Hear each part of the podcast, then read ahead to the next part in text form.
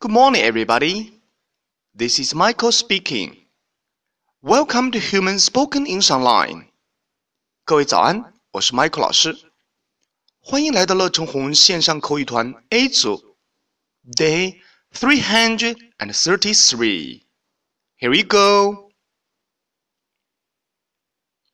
一天，小新和小萌走在放学的路上，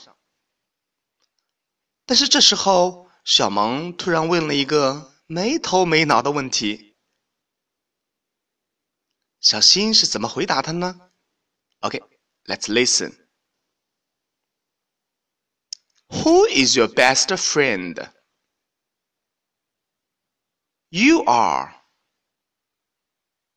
OK，小萌问的是 Who is your best friend？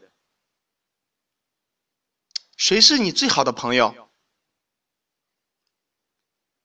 小新的回答是：You are。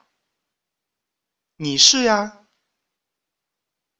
哈哈，嗯，他们两个这么好的朋友，还要用问吗？谁是你的好朋友？OK，让我们完整来一遍。Who is your best friend?